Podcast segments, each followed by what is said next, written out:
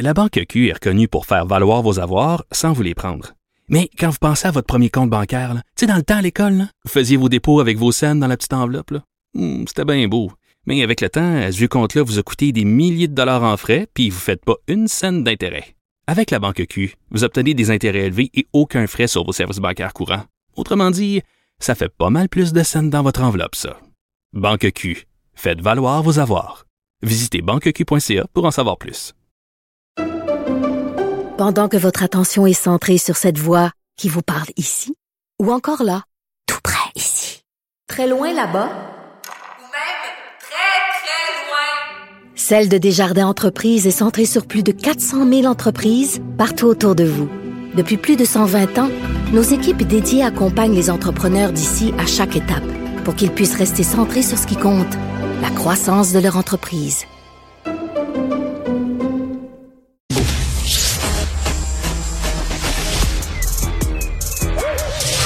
Mathieu Bocoté. Il représente un segment très important de l'opinion publique.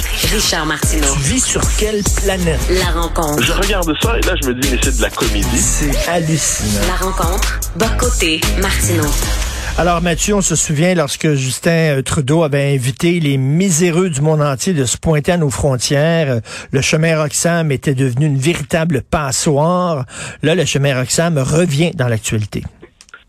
Ben, en fait, il y revient toujours. Hein. C'est-à-dire que la, la, pandémie a évidemment suspendu, euh, à tout le moins limité les mouvements, les mouvements migratoires. Mais là, qu'est-ce qu'on voit aujourd'hui? On le voit dans l'actualité ces jours-ci, c'est que le chemin Roxham est effectivement redevenu euh, la frontière passoire que nous connaissons. Et ce qui est assez fascinant avec ça, c'est que les informations arrivent, mais elles ne sont jamais traitées politiquement. On ne réfléchit pas à la signification du chemin Roxham.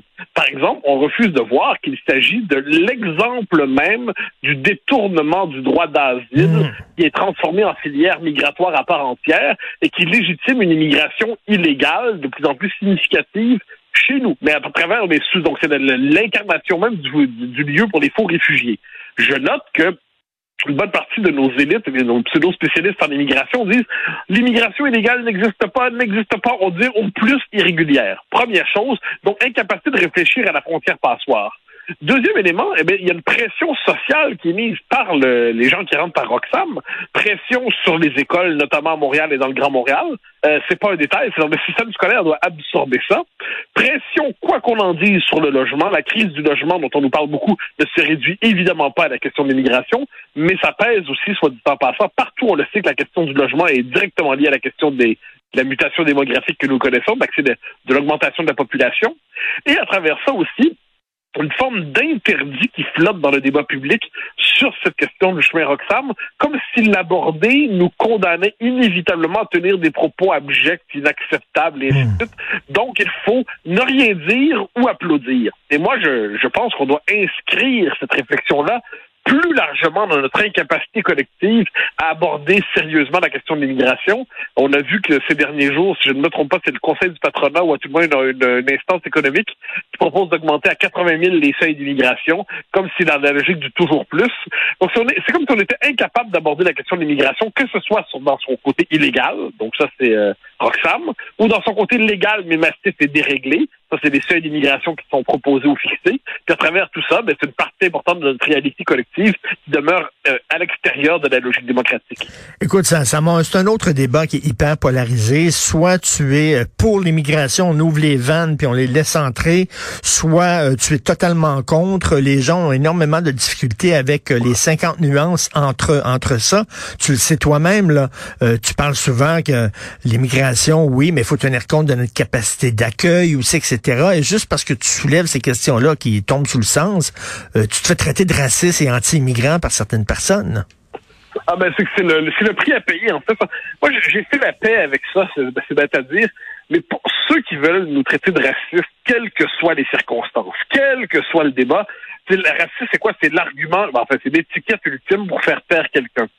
Et on le voit, il suffit d'aborder ces questions-là, même avec tact, avec doigté, euh, avec le, mais on le, faire avec sérieux, pour qu'inévitablement, pardon, la, la, la patrouille du, euh, politiquement correct, de, la pensée autorisée viennent coller ces étiquettes et ces contraventions idéologiques.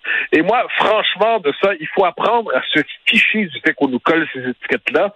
Euh, il faut apprendre à être indifférent aux, aux, insultes médiatiques et tout ça, parce que dans les faits, dans les faits, la peur de nommer les problèmes, la peur d'aborder les problèmes, amplifie les problèmes. J'ai souvenir d'une conversation, ça remonte à, ça me rajeunit pas, au temps du gouvernement Marois. Non, pas, excuse-moi, au, temps de l'opposition 2008, mmh. après les élections de 2008, on parle de la question de l'immigration, puis Pauline Marois chef du Parti québécois, et je parle à des gens qui sont au Parti québécois à ce moment-là des figures importantes du parti, je leur dis votre position est intenable. Vous savez les effets sur la sur la culture, sur la langue, tout ça, euh, sur l'intégration. Et je me rappelle encore la réaction qui est privée. En échange, on me dit, euh, je ne donnerai pas le nom pour cela, on me dit, Mathieu, on sait très bien que c'est pas tenable, mais on veut pas te faire traiter de raciste, donc on décide de, de faire le, de, de, de, plier le genou finalement, de, de faire le dos rond, de, de, de baisser la tête. Et c'est la même logique qui s'applique encore. Et, et je reviens sur les deux dimensions. Hein. Roxham, parce que là, on est théoriquement, ça devrait juste se régler demain matin. La frontière, on ne la traverse pas illégalement, point final. Et puis l'autre côté, l'autre pôle, ben, la politique du gouvernement du Québec, alignée par ailleurs sur celle du gouvernement d'Ottawa, qu'on en dise, où on décide d'avoir des seuils d'immigration toujours plus élevés. Et ça, euh, sans aucun critère d'intégration culturelle sérieux. Euh, les, ça fait partie du même problème à travers tout cela. Mais, euh, mais l'espèce d'esprit technocratique de notre époque dit on ne doit pas traiter ça de manière euh, synthétique. Ensuite, il y a un autre élément, c'est qu'il y a une dimension politique dans tout ça. Le Parti libéral lui ne, ne, peut que vouloir des, une immigration massive parce ben qu'il oui. va chercher là les votes qu'il n'est pas capable de conquérir ici. Donc moi j'aime dire l'immigration massive est une richesse électorale pour le Parti libéral. La CAQ on ne sait pas trop ce qu'elle veut. C'est-à-dire, manifestement, elle, est, elle a tangué plusieurs positions, puis comme d'habitude, ça donne quelque chose de, de pas vraiment convaincant, mais qui, qui peut qui envoie deux, trois bons signaux, mais fondamentalement, elle s'aplatit. Là, il y a le Parti québécois qu'on ne sait pas exactement ce qu'il veut faire avec ça. C'est-à-dire, le Parti québécois dit, il nous faut un vrai, il y a un vrai débat, mais un débat dépolitisé, un débat, euh, il nous dit, rationnel on est tous pour les débats rationnels, mais on peut pas toujours fuir les débats politiques. Il y a une dimension politique à la question de l'immigration. Et moi, chaque fois qu'on me dit qu'on veut dépolitiser un débat politique, je me dis, mais pourquoi vous faites, vous faites la politique, les gars? C'est-à-dire le propre de la politique, c'est d'être politique. Le propre de la démocratie, c'est que des visions s'affrontent, des visions s'opposent.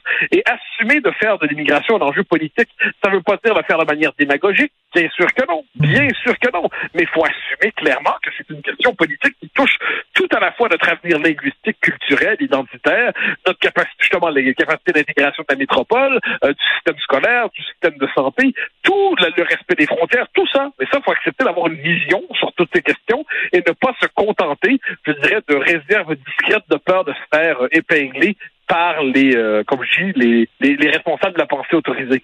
Est-ce qu'on peut mettre l'idéologie de côté, la partisanerie de côté, les intérêts politiques de côté et parler avec des chiffres qui sont, mon Dieu, des données factuelles, euh, j'oserais même dire scientifiques, parce que là, on a toujours l'impression, lorsqu'on parle d'immigration, de seuil d'immigrants, que ce sont des chiffres qu'on sort d'un chapeau, comme un lapin, comme ça. là. J'imagine qu'il y a des études sérieuses qui ont été faites. Est-ce qu'on peut se baser sur ces études-là? Oui, mais les études ne se substituent pas au jugement politique. On a des études. Par exemple, les études vont montrer, par exemple, que l'immigration, quoi qu'on en dise, ne baisse pas l'âge de la population significativement. Elle ne paiera pas les retraites. On se souvient du livre remarquable de Dubreuil et Marois sur cette question-là qui fait autorité. On sait que l'immigration n'est pas une réponse à la fameuse pénurie de main-d'œuvre dont on nous parle. Euh, sait, il y a le livre de Jean Coul sur ces questions-là. On sait par ailleurs qu'elle peut être utilisée de manière ciblée dans certains domaines d'emploi très particuliers. Euh, et ça, cela dit, c'est pas le type d'immigration qu'on attire pour l'instant en général. On sait qu'une partie du patronat fait un usage de l'immigration pour faire une pression sur les bas salaires. Et ça, c'est leur obsession. C'est-à-dire certains secteurs économiques qui ne peuvent tenir qu'en payant des gens avec des, des salaires de misère.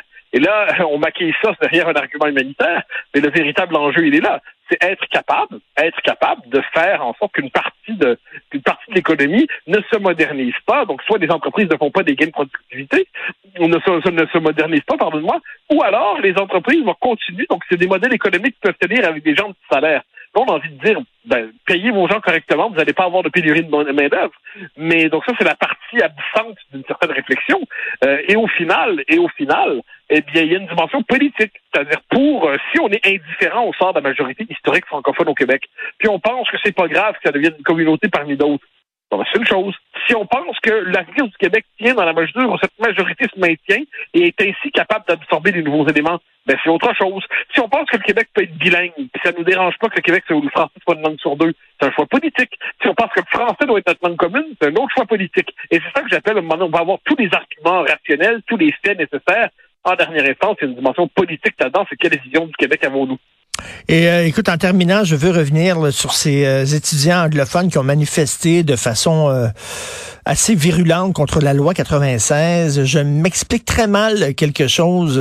C'est que d'un côté, on nous dit depuis des années que les jeunes anglophones sont tous bilingues, mais de l'autre côté, je, je comprends pas s'ils sont tous bilingues. Pourquoi ils, ils, ils sont contre le fait d'avoir trois cours en français? Ils devraient les passer les doigts dans le nez ces cours-là.